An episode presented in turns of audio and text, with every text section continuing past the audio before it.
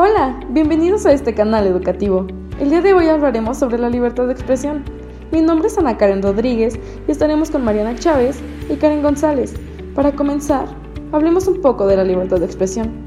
Es el derecho que tenemos a pensar y compartir con otras personas nuestras ideas, reflexiones y opiniones, es decir, el derecho a razonar y dar a conocer lo que pienso y lo que conozco.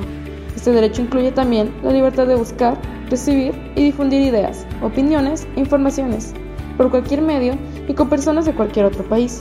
Nadie tiene el derecho de prohibir o limitar mi libertad de expresión.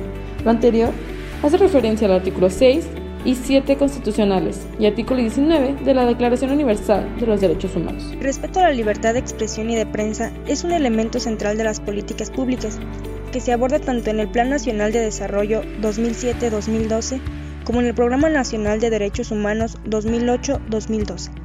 En ambos instrumentos se ratifica la determinación del Gobierno federal de proporcionar mejores condiciones de seguridad para el desempeño de la labor periodística, en el entendido de que la libertad de expresión es fundamental para la consolidación del Estado democrático en México. Definitivamente la libertad de expresión nos ha servido demasiado en nuestra sociedad.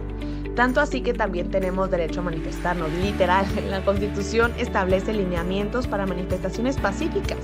Y por otra parte, la libertad de expresión dentro del ámbito de la comunicación es sumamente interesante, ya que, por ejemplo, podemos hablar de cuántas personas en este medio les pagan para no expresar sus ideas o simplemente viven bajo amenazas constantes.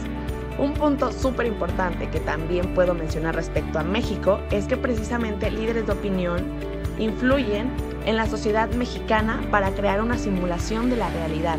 Comunican y en la mayoría de las veces emiten un juicio. Tal es el caso reciente de Andrea Legarreta y el programa de hoy, de la cadena Televisa respecto al caso de la violencia de género de Nat Campos. Claro, y con ello podemos llegar a la pregunta, ¿qué significa tener derecho a expresarme libremente? Tengo derecho a manifestar y difundir mis opiniones e ideas, así como a buscar, recibir y difundir información.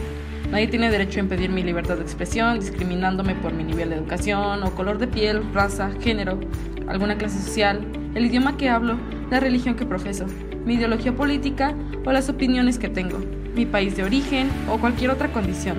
Tampoco pueden limitar mi libertad de expresión por ser migrante, persona adulta, persona con discapacidad, afrodescendiente o bien por ser o parecer gay, lesbiana, transexual, transgénero, transvesti o intersexual. Simplemente tenemos derecho a la libertad de expresión y se debe el respeto hacia las demás personas. Concuerdo completamente con ambas y con ella. Y esto ha sido todo por hoy. Hasta pronto. Muchas gracias por escucharnos.